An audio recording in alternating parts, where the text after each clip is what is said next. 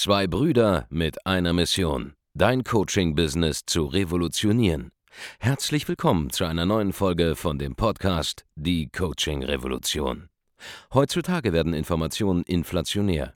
Jeder kann alles googeln. Experten, die ihren Klienten helfen können, Informationen nach einem roten Faden zu implementieren, sind umso mehr gefragt denn je. Die Baulig-Brüder zeigen Trainern, Beratern, Coaches und Dienstleistern Schritt für Schritt, wie genau das funktioniert und wie man damit sechsstellig pro Jahr verdienen kann. Denn jetzt ist der richtige Zeitpunkt dafür. Jetzt beginnt die Coaching-Revolution. Mein Name ist Abend Veseli. Ich habe bei uns den Vertrieb mit aufgebaut bei der Baulig Consulting und ich will euch so die ersten Schritte mitgeben. Vor allen Dingen so ein bisschen das Sales-Mindset, was wir hier erarbeitet haben bei uns das uns bis hierhin geführt hat, ähm, wo wir jetzt gerade aktuell sind. Und gerade für die Leute, die so zu Beginn sich mit Vertrieb auseinandersetzen und das Ganze systematisiert machen wollen, denke ich, für die wird das ein großer Mehrwert sein. Ihr habt einen Vorteil gegenüber einem Großteil der Unternehmer, die eigentlich so im deutschsprachigen Raum tätig sind, denn ihr habt verstanden, dass Vertrieb wichtig ist. Ich möchte mein erstes Mindset mit euch gemeinsam teilen. Das ist nämlich, dass man als Unternehmer versteht, dass Sales immer die höchste Priorität im Unternehmen hat. Wir können ohne Sales nichts machen. Also wir können nicht dahin gehen, irgendwelches Marketing bezahlen, wir können keine Steuern bezahlen, wir können keine Mitarbeiter einstellen. Im Grunde genommen kannst du gar nichts machen, außer dumm aus der Wäsche gucken, wenn Vertrieb nicht funktioniert. Das ist essentiell. Das heißt, alle Aufgaben, die wir im Grunde genommen bei uns in der Anfangszeit ausgerichtet haben, waren wirklich Sales-Aktivitäten. Wie schaffen wir es, möglichst schnell zu Umsatz zu kommen? Denn nur durch Umsatz findet eine Entwicklung statt. Das ist ein ganz, ganz essentieller Aspekt, vor allen Dingen, wenn man gerade am Anfang steht, wenn man sein Business gerade starten möchte. Ja? Alle Aufgaben, die rum um den Vertrieb stattfinden, müssen hinten angestellt werden. Wir haben damals unsere Zeit so optimiert, dass Andreas und Markus mir den Rücken komplett freigehalten haben, dass ich halt eben Vertrieb machen konnte. Wenn ihr gerade alleine seid, baut euren Zeitplan so auf, dass ihr im Grunde genommen eine gewisse Telefonzeit habt, sagen wir von 8 bis, keine Ahnung, 17 Uhr und alle Aufgaben, die nicht Money-Making Activities sind, hinten angestellt werden oder am Wochenende praktisch abgearbeitet werden. Das ist so der erste Aspekt, den ich euch so mitgeben möchte. Der zweite Aspekt, den ich euch gerne mitgeben möchte, ist, ähm, dass für die meisten Unternehmen einfach mega selbstverständlich ist oder für die meisten Unternehmer, aber nur die seltensten Unternehmer das wirklich tatsächlich ausleben können. Ich habe damit begonnen, mir selber unsere Produkte zu verkaufen. Das heißt, ich bin da praktisch hingegangen und habe mein Produkt aufgestellt und habe gesagt, würde ich als Abend Veseli dieses Produkt jetzt gerade kaufen? Und welche Einwände könnte ich als Abend Veseli gegenüber meinem Produkt haben? Und habe dann eine klassische Einwandbehandlung in Bezug auf jeden einzelnen potenziellen Einwand auf mein eigenes Projekt durchgeführt. Ich habe mir selber verkauft, warum der Preis von damals der Masterclass gerechtfertigt war. Ich habe mir selber verkauft, warum es sinnvoll ist, sofort loszulegen mit dem Projekt und keine Zeit verschwenden, also keine Zeit zu verschwenden. Ich habe mir selber verkauft, warum ich der alleinige Entscheider für mein eigenes Projekt bin und dann selber Entscheidungen treffen kann. Und so habe ich im Grunde genommen alle möglichen potenziellen Einwände einen nach dem anderen runtergeschrieben, die der Kunde mir entgegenwerfen kann und habe als allererst mal die Einwandbehandlung bei mir selber gemacht, um zu verstehen, dass mein Produkt diese Wertigkeit hat. Erst wenn ihr euer Produkt selber gekauft habt mental, finanziell, konzeptionell, inhaltlich, auf welchen Ebenen auch immer, erst dann werdet ihr dieses Produkt auch locker easy verkaufen können an alle, an alle Leute, die euch praktisch entgegenstehen. Vielleicht habt ihr mal gemerkt, dass bei Baulig alles mit so einer gewissen Leichtigkeit verkauft wird. Das hängt genau damit zusammen, dass wir uns praktisch hinsetzen und uns jeden einzelnen ja, Prozess, jedes einzelne Projekt, jedes einzelne Produkt uns erstmal selber verkaufen selber durchgehen, was die Schwierigkeiten dabei sein können, das selber handeln für uns und dann selber ausleben zu können. Okay? Das bedeutet, wenn ihr einen Preis festlegt für euer Produkt, dann müsst ihr ihn euch selber verkaufen. Wer würde zu dem Produktpreis, den er selber definiert hat, sein eigenes Produkt jetzt bei jemand anderem kaufen? Ja, der Rest, der das nicht macht, der hat ein bisschen Arbeit vor sich.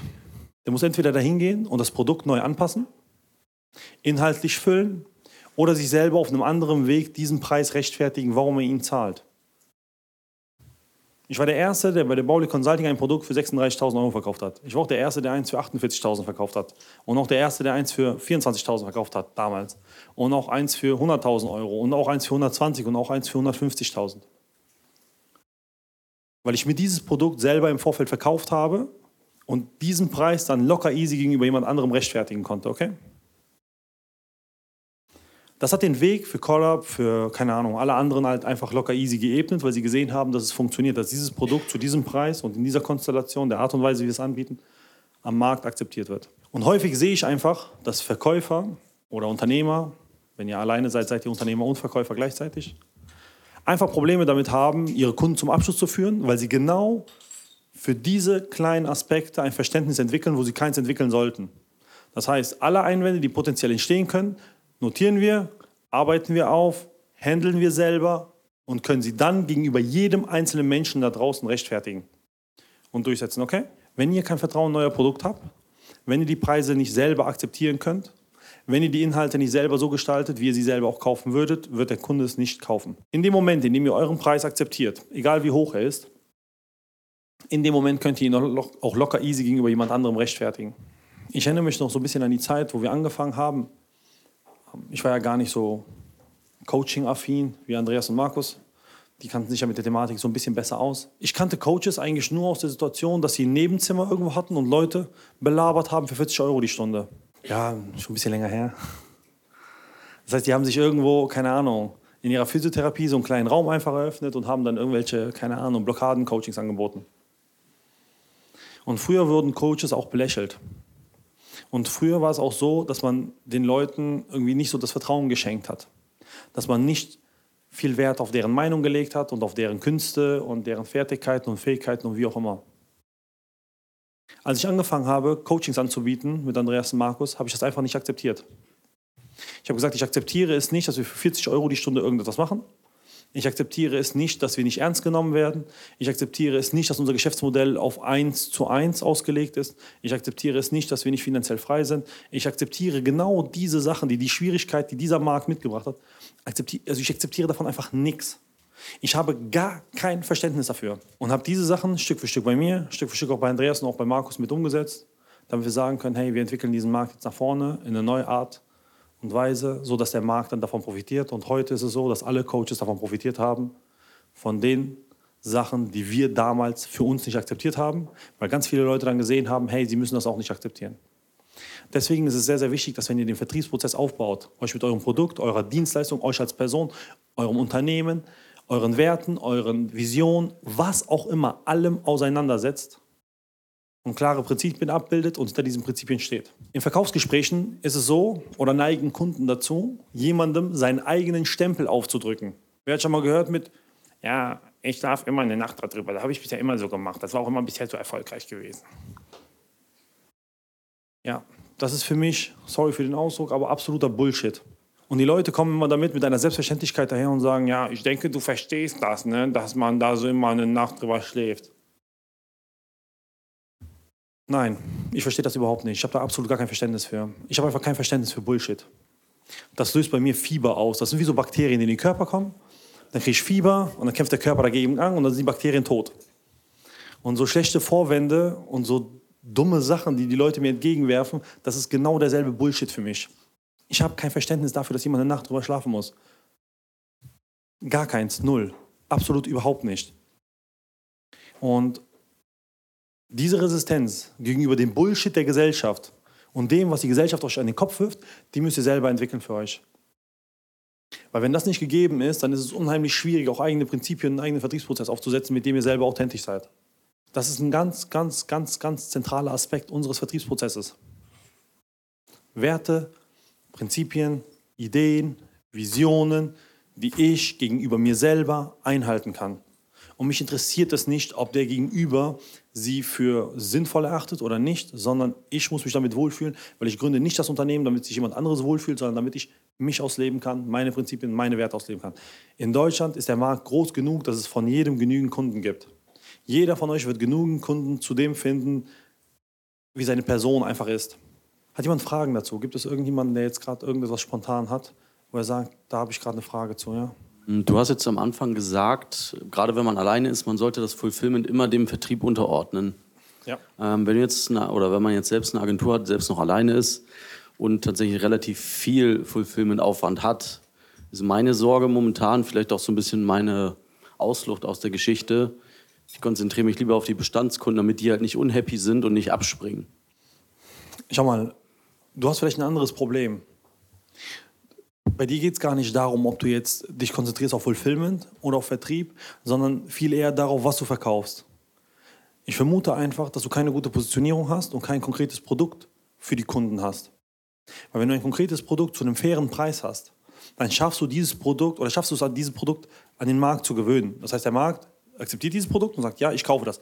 Beispielsweise neue Mitarbeitergewinnung. Dann haben wir einfach ein Produkt bestehend aus einem Funnel, einer Webseite oder Karriereportal, Ads, wie auch immer. Ne?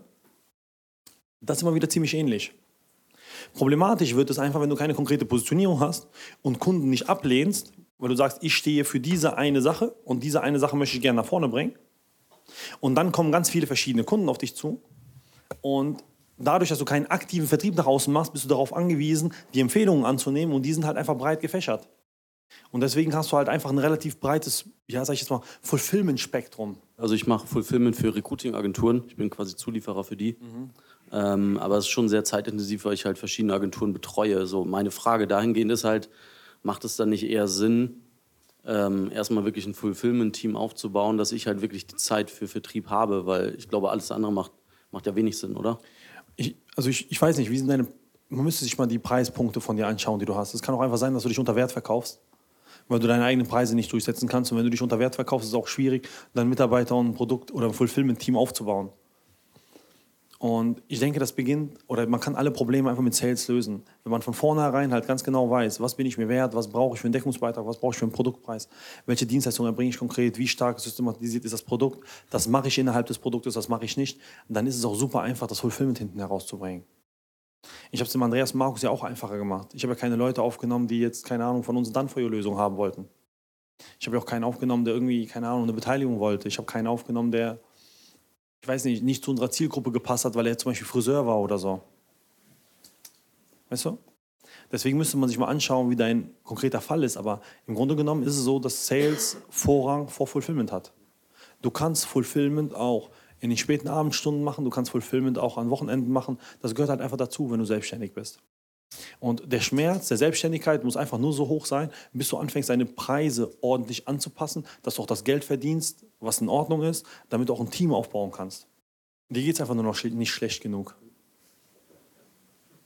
So, aber wenn du einfach mal überarbeitet bist und einfach mal auf dem Zahnfleisch läufst und einfach mal merkst, dass du im Grunde genommen für das, was du leistest, einfach viel zu wenig bekommst, dann wirst du mal deinen Vertrieb anpassen, nämlich an allererster Stelle und die Preise durchsetzen, die du verdienst. Es könnte sein, dass die Kunden bereit sind, das Doppelte zu bezahlen, dass das, also als das, was sie gerade aktuell bezahlen. Du könntest rein theoretisch dadurch denselben Umsatz fahren mit halb so vielen Kunden. In der Theorie. Das müsste man sich in der Praxis mal anschauen, ob du diese Preise durchgesetzt bekommst. Aber theoretisch könnte das klappen. Aber du insistierst halt nicht, deine Preise anzupassen, weil es ja schon läuft und du konzentrierst dich eher auf das Fulfillment. Aber wenn der Cashflow und das Fulfillment darauf ausgelegt wären, ein ganzes Team zu ernähren, dann hättest du das schon längst. Deswegen achte erstmal auf den Vertrieb, setz mal die Preise durch, die du gerne hättest für die Dienstleistung, die du gerade aktuell erbringst. Und dann kannst du darüber nachdenken, dass du ein Vertriebsteam, auch ein Fulfillment-Team aufbaust. Und dann kannst du dich auch darauf konzentrieren. Aber nochmal, es beginnt mit dem Vertrieb. Auch solche Themen lassen sich mit Sales lösen. Du könntest auch dahin gehen, könntest Akquise betreiben und könntest einen neuen Kunden gewinnen, der doppelt so viel Geld bezahlt. Dann könntest du einfach zwei aktuelle Kunden ablehnen, als Beispiel. Meiner Meinung nach lassen sich alle Dinge bis zu 10 Millionen Euro mit Sales lösen. also alle. Okay, danke dir. Gerne. Ich würde gern einen Input haben. Und zwar, in den Trainings lernen wir, dass wir das Ergebnis verkaufen. Klingt so, als müsste derjenige, der gecoacht wird, nichts machen. Das ist ja? nicht richtig. Das ist absolut überhaupt nicht richtig, weil ein Coaching setzt ja voraus, also wieder ein Sprichwort von meinem Opa, ich habe viel Zeit mit dem Mann verbracht, der war auch richtig cool. Der hat immer gesagt, man kann den Leuten was mit Gewalt wegnehmen, aber man kann ihnen nichts mit Gewalt geben. Und im Coaching-Prozess ist es halt genauso. Wenn der Kunde nicht die gewisse Bereitschaft einfach dazu hat, ein Ergebnis zu liefern und an einem Ergebnis mitzuarbeiten, dann kriegen wir das nicht hin. Also es ist ein Qualifizierungsthema. Ja. Okay, danke. Äh, ich mache Events für andere und äh, wir finanzieren, wir haben ein Modell, bei dem das Event am Ende den Kunden nichts kostet, weil wir das refinanzieren über Speaker, Sponsoren und äh, Tickets. Äh, ich habe Kunden, die im Closing Call sagen, ja, lass uns das machen, schick mir ein Angebot, ich beauftrage das. Mhm. Ich schicke ein Angebot, passiert nichts. Ich mache ein ja. Follow-up, die ghosten mich. Mhm. Ja, da hast du einen kleinen Prozessfehler, weil du könntest einfach sagen, alles klar, bleib mal gerade dran, ich habe das Angebot schon vordefiniert, hier hast du es, lass uns das mal gemeinsam durchgehen. Ich muss eine Nacht drüber schlafen. Mit wem? ja. Ihr müsst einfach ein bisschen schlagfertiger sein. Ich glaube, ihr habt einfach ein bisschen Angst davor, so weit zu gehen. Weil schau mal, du musst ja eine Sache überlegen. In dem, in dem Moment, ne, in, in dem Moment, in dem jemand so dumme Aussagen trifft, ist er ja bereit, dich anzulügen. Verstehst du? Der setzt sich dahin und er weiß genau, dass er es nicht machen wird und lügt dich an und sagt, ja, ich bin da, da, da. Verstehst du? Und mit dem willst du noch nett sein. Mit dem hast du auch noch Verständnis. Der sitzt da und lügt dir einfach knallhart ins Gesicht. Knallhart. Ohne mit der Wimper zu zucken. Ohne mit der Wimper zu zucken. Und du sollst jetzt auch noch nett zu dem sein. Ich habe das den Leuten früher gesagt. Ich habe gesagt, ey, schau mal. Ich habe das Gefühl, dass du mir gerade die Wahrheit nicht sagst. Ich kenne Leute, die diese Aussagen treffen. Das habe ich schon hunderte Male gehört. Die sagen, schick mir ein Angebot und danach ghosten sie. So, und irgendwann habe ich mich einfach dagegen entschieden, weil ich möchte nicht Leuten hinterherlaufen. Entweder sie kaufen oder sie kaufen nicht. Und du kannst mir auch ruhig sagen, dass du nicht kaufen möchtest. Stattdessen ist der Typ bereit, dir die, den Aufwand zu machen, zu sagen, ey, schick mir ein Angebot. Du musst dich ja hinsetzen, musst dir ein Angebot definieren, musst ihm das schicken, musst hinterher telefonieren. Du hast mega Aufwand und alles das willst du aufnehmen, um dem kein schlechtes Gefühl zu geben? Nee. Sehe ich überhaupt nicht ein. Wir können oft miteinander reden. Wenn er sagt von Anfang an, ey, ich möchte das nicht so gerne machen und dies, das, jenes, dann kann ich mir überlegen, alles klar, möchte ich den Aufwand bringen oder nicht. Aber wenn, er, wenn ich von vornherein weiß, der sagt mir gerade in diesem Moment nicht die Wahrheit, weil der sich gerade rumdruckst und das macht den Eindruck, wie alle 200 anderen, die das gemacht haben, dann bleibe ich da dran. Das ist halt einfach etwas, was du für dich selber definieren musst. Ich habe damals so gute Closer-Regeln definiert und habe gesagt, ein guter Closer legt nicht auf. Okay? Danke. Hi, äh, ich habe das Problem bei der Kaltakquise aktuell. Bei Personaldienstleistern hören wir immer wieder, äh, ja, wir können momentan keine Mitarbeiter einstellen, es gibt keine Fachkräfte wegen Wirtschaftskonjunktur, irgendwie Wirtschaftslage. Und ich habe da kein Verständnis für und immer wenn ich das behandle, habe ich das Gefühl, die stellen jetzt ihr Ego davor oder sind jetzt irgendwie gekränkt und dann legen die einfach eiskalt auf. Mhm. Und äh, liegt das jetzt irgendwie an den Leads oder liegt das einfach an mir oder wie, wie kann man das beheben? Weil irgendwie es scheint da eine Blockade zu sein bei denen. Ja, du könntest sie einfach mal aufgreifen und denen nicht einfach nur sagen, so, nee, das ist nicht so, sondern du müsstest dann vielleicht einfach mal so konkrete Fakten bedienen. Weil schau mal, auch wenn die Konjunktur schwach ist, ne, es wird ja niemals so sein, dass die Konjunktur in Deutschland so schwach ist, dass alle Unternehmen baden gehen. Das wird niemals passieren. Weil wenn das passiert, haben wir ganz andere Probleme. Das heißt, keine Wirtschaft ist darauf ausgelegt, komplett gegen die Wand zu fahren. Die fährt mal um, keine Ahnung, 5% oder 10% runter. Weißt du? Aber sie wird niemals null sein. Niemals. In der Konjunkturschwäche, wie es jetzt gerade aktuell ist, hast du jetzt zum Beispiel Personaldienstleister, die haben bei produzierenden Gewerbe vielleicht ein bisschen Probleme mit der Mitarbeitervermittlung.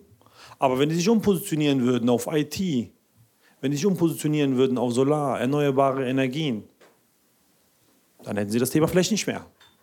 Aber wie kann ich Ihnen das sagen, ohne dass die beim Cold Call ihr Ego so davor stellen und auflegen?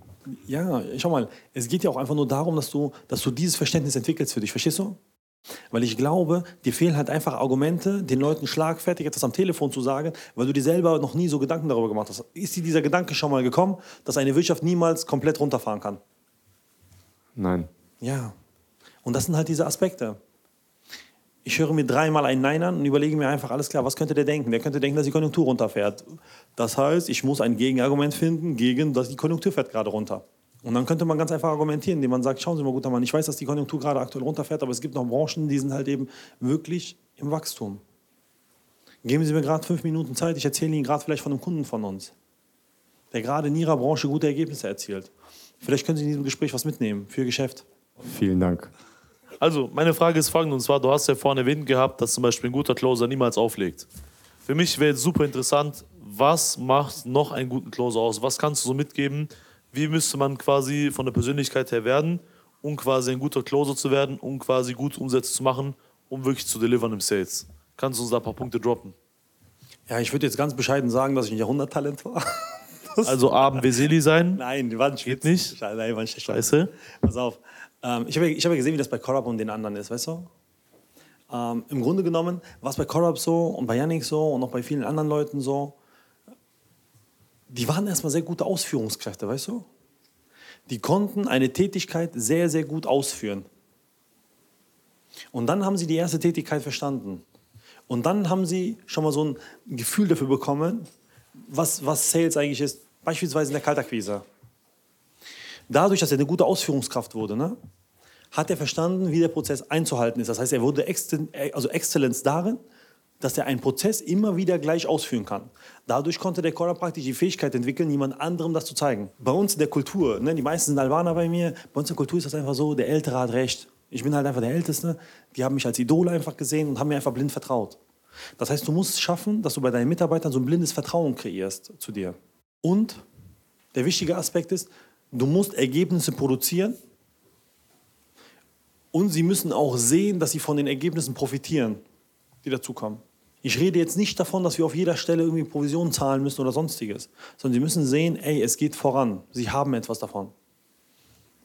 Damals ganz am Anfang mehr so Team-Events, dann Stück für Stück die Löhne angepasst. Ne? Dann mal jemanden ins Closing geholt, den zum Closer ausgebildet, der hat mehr Geld verdient, die haben gesehen, die Karriereleiter funktioniert, sie sind mitgewachsen. Das heißt, die haben einfach so einen Progress einfach gesehen. Ganz wichtig ist im Grunde genommen, dass sie einfach so Loyalität mitbringen und Moral. Wenn die moralisch korrekt sind und die loyal sind, dann ist schon die halbe Miete. Alles andere können die lernen. Und was ich jedem abraten würde, ist jemanden einzustellen, der geizig ist. Geiz ist, glaube ich, mit die schlimmste Eigenschaft, die ein Mensch mitbringen kann. Es geht nicht darum, irgendwie nichts zu haben. Die, da hatte ich selber mal nichts. Ich habe selber solche Phasen gehabt, da habe ich keine Kohle gehabt, nichts. Aber ich war niemals geizig. Also das würde ich euch empfehlen, wenn jemand geizig ist, ihn einfach abzulehnen. Egal, wie gut der Eindruck ist wie gesagt, der Hauptaugenmerk ist erstmal eine gute Ausführungskraft zu werden, damit sie eine gute Führungskraft in ihrem eigenen Bereich werden können. Wenn die das einmal meistern, dann meistern die das auf jeder Ebene. Das hat meine Frage beantwortet. Dankeschön. Hallo Arben, ich hätte eine Frage. Du hast vorhin erwähnt, früher haben Coaches für 40 Euro pro Stunde irgendwo gearbeitet. Und nee, nicht irgendwo, im Nebenzimmer. Im Nebenzimmer. Im Nebenzimmer. Stillen Kämmerlein. Die Frage ist jetzt, also ich kenne euch hier von Bauli Consulting seit Sommer 2019. Und ich kenne jetzt den Coaching-Markt von Anfang an so, dass man hochpreisig etwas verkaufen kann. Es ist, meine erste Frage wäre, ähm, wann war früher, wann war die Zeit, als man für 40 Euro als Coach gearbeitet hat? Und könntest du vielleicht noch ein paar Worte darüber verlieren, wie ihr bei Bauli Consulting diesen Coaching-Markt entwickelt habt, so dass es heute für Leute wie mich völlig selbstverständlich ist, dass man ein Coaching im vierstelligen Bereich anbieten kann. Mhm. Ja, also wir haben im Dezember 2016 begonnen und ich lerne heute noch Leute kennen, die für 40, 50 Euro die Stunde Coachings anbieten. Klar hat sich das drastisch und deutlich verändert. Und wozu wir beigetragen haben, ist eigentlich ganz einfach. Ich habe den Leuten einfach mal eine Wertschätzung gegenüber ihrer eigenen Zeit mitgegeben, weil alles ist endlich auf diesem Planeten. Ganz besonders unsere Zeit. Und wenn ich die Zeit eins zu eins mit jemandem investiere, dann mache ich das nicht für 40 Euro. Und dann mache ich das auch nicht für 500, dann mache ich das auch nicht für 2000 oder nicht auch für 50.000. Bevor ich eine Stunde mit dir quatsche, wenn ich dich nicht mag, gehe ich mit meiner Mom Eis essen. Und diese Wertigkeit müssen die Leute halt einfach verstehen. Und ich denke, dass das so der Kerngedanke war, den wir den Leuten gezeigt haben. Es gibt etwas, was du Dienst leisten kannst. Es gibt jemanden, der diese Hilfe braucht. Und bevor ich meine Zeit investiere, um jemandem genau in diesem Aspekt zu helfen, investiere ich lieber die Zeit in irgendetwas anderes, wenn es nicht einfach Wertschätzen mir gegenüber ist. Und Wertschätzung bedeutet nicht nur eine finanzielle Wertschätzung, das auch für die meisten Leute der Aha-Effekt, sondern auch so eine emotionale Wertschätzung. Vielleicht kannst du dich daran erinnern, wenn du bei uns gekauft hast, dass du die Frage gestellt bekommen hast, warum du ein guter Kandidat bist. Wie hast du sie beantwortet? Weißt du das noch? Ja, ich hatte mit äh, Yannick. Nein, davor im Setting-Gespräch wurdest du gefragt. Warum bist du ein guter Kandidat? Das ist die erste Frage, die du gestellt bekommst. Ja, ich habe geantwortet, weil ich das, was ich lerne, umsetzen werde, weil ich das umsetzen will mhm. und ich möchte weiterkommen. Mhm. Das heißt, die Tatsache, dass wir mit dir eine einfache Arbeit haben, weil du einfach ein Umsetzer bist, hat uns einfach davon überzeugt zu sagen, ja, okay, du kommst ins Gespräch. Wenn du jetzt da hingekommen wärst und gesagt hättest, ich will einfach verdammt viel Geld verdienen, hätte ich gedacht, oh, weiß ich nicht. Das heißt, ich habe mir das Leben einfach ganz einfach gestaltet, dich aufzunehmen. Und das ist die Wertschätzung mir selbst gegenüber. Ja, ich frage deswegen, weil ich erkenne in dieser 40 Euro pro Stunden Mentalität oder in dieser, dieser Ausgangssituation die Situation vieler Gesundheitsdienstleister wieder, also konkret. Ja, ich weiß, also ich, ich habe mir schon gedacht, dass du das deswegen sagst. Und ich stelle fest, dass die Motivation, anderen Menschen zu helfen und Gutes zu tun, ist die treibende Kraft bei vielen therapeutisch aktiven Menschen. Und ähm, ja, die verschenken Nein, sich bei, vielleicht bei gerne in Anführungszeichen zum die haben, Die haben ein ganz anderes Problem. Die haben einen ganz anderen Schmerzpunkt. Therapeuten, Fitnessbereich, Gesundheitsbereich etc. Ähm, ich glaube, du hast dich nicht so richtig mit der Historie von diesen Menschen richtig auseinandergesetzt, um zu verstehen, wie diese Menschen ticken. Es ist nicht die Motivation treibend bei denen. Oder, wir sprechen über die Preise, ne? über die 40 Euro die Stunde. Das ist so der, der, die Hauptthese. Es geht gar nicht bei den Leuten darum, dass sie nicht sagen, ey, ich verkaufe nur 40 Euro die Stunde, weil ich den Leuten helfen will. Das hängt viel eher damit zusammen, dass sie einfach keine eigene Wertschätzung gegenüber sich selber haben, denn sie mussten für ihre Ausbildung auch schon Geld bezahlen. Das ist einer der wenigen Berufe in Deutschland, in denen du selber aus der Tasche diese Ausbildung zahlen musst. Das heißt, sie haben nie einen, aus, also sie haben nie einen, einen wahrgenommenen Qualitätsstandard gegenüber ihrer eigenen Dienstleistung. Die fühlen sich nie gut genug. Und deswegen nehmen die Preise wie 40 Euro, weil die sagen, das könnte ich gerade noch so gerechtfertigen, mental. Wenn du den Switch schaffst, zu den Leuten zu sagen, schau mal, es geht gar nicht darum, was du kannst, sondern das, was du kannst, damit bist du praktisch der Einäugige unter den Blinden und Leute sind bereit, dafür auch viel Geld zu bezahlen, dass sie das verstehen. Weil die sind vorgebrandet dadurch, dass sie ihre Ausbildung selber zahlen müssen. Und ja, das, das ist deren Schmerzpunkt. Ja, das ist völlig richtig. Das wird auch so systematisch so anerzogen, auch während der Ausbildung. Mhm. Man will seinem Patienten was Gutes tun und die guten Menschen halten dieses System am Laufen, dass das auch so gering finanziert weiterläuft. Das ist völlig richtig. Ja. Also ich denke, da würde ich eher anpacken. Ich würde ihm einfach mal zeigen, ey, schau mal, irgendwann bist du einfach ausgelernt, Mann. Denkst du, diese Zielgruppe ist dann äh, generell überhaupt... Die kannst du locker, äh, easy, die kann, das ist eine geile Zielgruppe. Schau mal, ich habe eigentlich noch zwei Prinzipien, ne, die ich eigentlich noch sagen will. Also ich ziehe jetzt das letzte Prinzip nach vorne so ein bisschen, weil die Frage sehr gut darauf passt wir haben in der Anfangszeit angefangen, Werbeanzeigen zu gestalten und Verkaufsgespräche zu führen und Quali-Gespräche und bla bla bla bla. Alles, was so mit Sales zu tun hat, okay? Und einmal, da war der Markus auch dabei, den könnt ihr mal fragen, da kam irgendjemand dazu und hat gesagt, ey, die Leads sind scheiße. Und ich schreie nicht so, ne? ich brülle nicht, ich bin vom Typen her nicht so, ne? dass, dass ich jemanden anbrülle. So kenne ich auch von daheim aus nicht wenn ich brüllen würde, hätte mein Vater auch keinen Respekt vor mir. Und äh, das ist einfach nicht so in meiner Mentalität. Ne? Und dann habe ich angeguckt und gesagt, was hast du gesagt? Er sagt, die Leads sind scheiße. Dann habe ich gesagt, das war das letzte Mal, dass du diese Aussage tätigst. Es gibt keine beschissenen Leads. Es gibt einfach nur Leads oder es gibt keine Leads. In der Anfangszeit, wo wir Coachings verkauft haben, hatte ich Leute, die haben gesagt, äh, ich bin keine Ahnung was und ich helfe Leuten äh, über Quantenheilung, über Skype und, und, und, und, und. Und trotzdem haben wir es geschafft, uns die Leute rauszupicken, die einfach geil drauf sind. Und das sind die Leute, die jetzt gerade hier sind.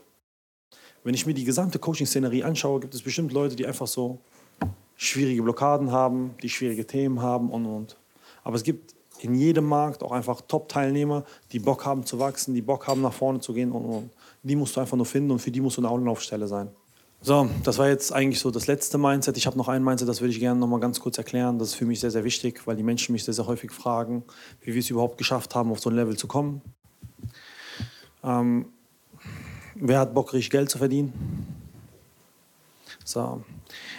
Studie gelesen, bis zu 60.000 Euro im Jahr kannst du einen Mensch monetär motivieren. Ja, das ist jetzt nicht die Welt. Bei 60.000 Euro ist halt so, man kann davon gut leben. Ja. Ich habe jetzt ganz bewusst diese Frage gestellt, weil ich einfach ganz anders an die Thematik herangegangen bin. Ich habe immer so einen kleinen Konflikt gehabt zwischen so harten Zielen und weichen Zielen. Als wir Bauli Consulting gestartet haben, habe ich in so einem kleinen Buch die Ziele aufgeschrieben, die ich gerne erreichen möchte für dieses Jahr.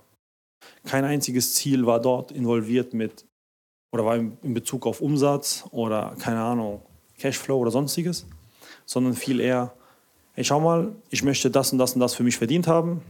Ich möchte die und die und die Schulden beispielsweise vom Haus für meine Eltern abgezahlt haben. Ich möchte meinem Dad gerne ein neues Auto kaufen, meiner Mom gerne eine neue Küche. Meine Schwester hat sich damals ein Grundstück angeschaut und da habe ich gesagt, ich möchte sie gerne finanziell dabei unterstützen, das Grundstück zu kaufen. Ich möchte gerne äh, meine Familie einstellen im Unternehmen. Das bedeutet, ich bin da praktisch hingegangen und habe das Ganze nur mit Soft-Targets aufgebaut. So harte Targets wie zum Beispiel Umsatz, Cashflow etc., das waren alles so Dinge, so ja, okay, daran hat, konnte man das praktisch bemessen. Aber mir ging es viel eher darum, im Grunde genommen eine geile Infrastruktur zu schaffen für meine komplette Familie, dass sie alle gutes Geld verdienen können. Heute arbeitet eigentlich so die Hälfte meiner Family hier. Harte Ziele sind einfach begrenzt, was die Motivation, was die Disziplin angeht. Cash ist einfach irgendwann so, ja, okay. Ich habe früher in einer Studentenwohnung gelebt, keine Ahnung, jetzt wohne ich an zwei Millionen Euro Villa. Irgendwann ist das auch so, irgendwann hat das so seinen Reiz verloren. Wenn ich mir jetzt aber überlege, wie viele Familienmitglieder ich noch in meiner Family habe, die ich noch unterstützen muss und die ich unterstützen will und denen ich noch helfen muss und die zum Teil in Albanien sind und dies, das und jenes, dann hält mich das jeden Tag immer noch weiterhin auf Trab. Ich würde euch als brüderlichen Rat, jedem Einzelnen hier so softe Ziele einfach so mitgeben. Was sind die soften Ziele, die in eurem Leben mit Hilfe dieses Unternehmens realisieren wollt? Ich glaube, dass man als Unternehmer einfach eine doppelt so hohe oder dreifach so hohe Verantwortung hat wie ein normaler Mensch. Und der sollte man von Anfang an bewusst werden und der sollte man von Anfang an nachkommen. Man sollte den Menschen helfen. Man sollte Anlaufpunkt sein für Entwicklung. Man sollte Menschen beschäftigen, Arbeit geben, sie unterstützen in allen Lebenslagen und und und. Weil man als Unternehmer einfach derjenige ist, der etwas unternimmt und dem sich einfach alle Leute anschließen, die bei dieser Unternehmung dabei sein wollen. Das ist für mich ein ganz wichtiger Aspekt, dass wir neben der gesamten finanziellen und kalten und blau gedachten äh, Ziele, Werte, was weiß ich was, Unternehmertum, auch diesen emotionalen Aspekt nicht verlieren. Denn jeder von euch, der hier sitzt, hat eine Verantwortung, eine eine größere, eine eine kleinere. Aber wenn man sich der einfach mal bewusst wird, ist das etwas, was jemanden praktisch zu einer richtig geilen Disziplin führen kann und jemanden dabei sehr, sehr gut unterstützen kann. Ja? Das war so ein bisschen mein Abschlussplädoyer. Ich danke euch, dass ihr zugehört habt. Und ja, viel Spaß heute noch. Vielen Dank, dass du heute wieder dabei warst. Wenn dir gefallen hat, was du heute gehört hast, dann war das nur die Kostprobe. Willst du wissen, ob du für eine Zusammenarbeit geeignet bist? Dann besuche jetzt andreasbaulig.de-termin und buch dir einen Termin. In diesem 45-minütigen kostenlosen Erstgespräch wird eine Strategie für dich erstellt. Du lernst, wie du dich positionieren sollst, was für Preise du verlangen kannst und wo du deine Zielgruppe am besten erreichst. Vergiss eine Sache bitte nicht. Dein Coaching-Geschäft skaliert sich nicht von alleine. Du brauchst einen Mentor, der dir zeigt, welche Schritte du befolgen sollst und welche nicht. Wir haben Menschen in ganz Deutschland, Österreich und der Schweiz dabei geholfen, ihr Coaching-Business von null auf hohe fünf- oder sechsstellige Jahresumsätze zu bringen. Wenn du wissen willst, ob du dafür geeignet bist, dann sichere dir jetzt deinen Termin unter andreasbaulig.de-termin.